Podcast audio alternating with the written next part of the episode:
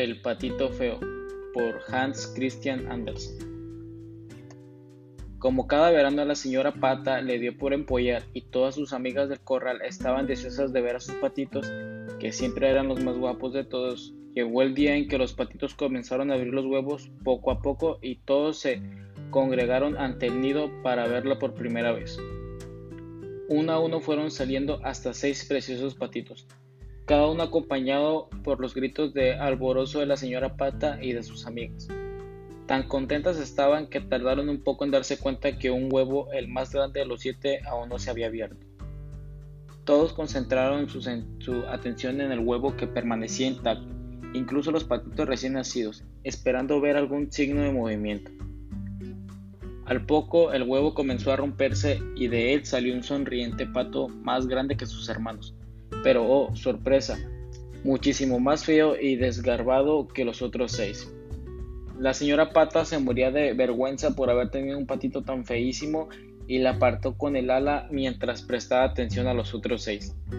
El patito se quedó tristísimo porque se empezó a dar cuenta de que allí no lo querían. Pasaron los días y su aspecto no mejoraba, al contrario, empeoraba, pues crecía muy rápido y era flacucho y desgarbado además de bastante torpe y pobrecito. Sus hermanos le jugaban pesadas bromas y se reían constantemente de él, llamándole feo y torpe. El patito decidió que debía buscar un lugar donde pudiese encontrar amigos que de verdad le quisieran a pesar de su desastroso aspecto y una maña muy temprana.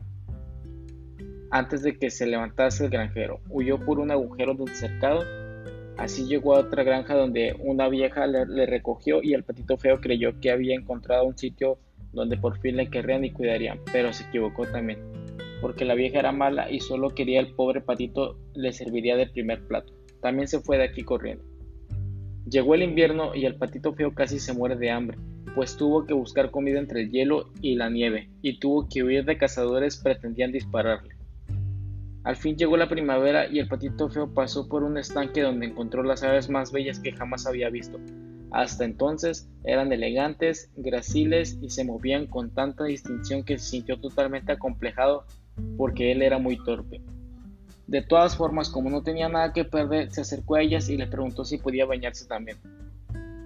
Los cisnes pues eran cisnes, las aves que el patito vio en el estanque le respondieron, claro que sí, eres uno de los nuestros, a lo que el patito respondió, no os burléis de mí, ya que soy muy feo y desgarbado pero no deberéis reír por eso. Mira tu reflejo en el estanque, le dijeron ellos, y verás cómo no te mentimos.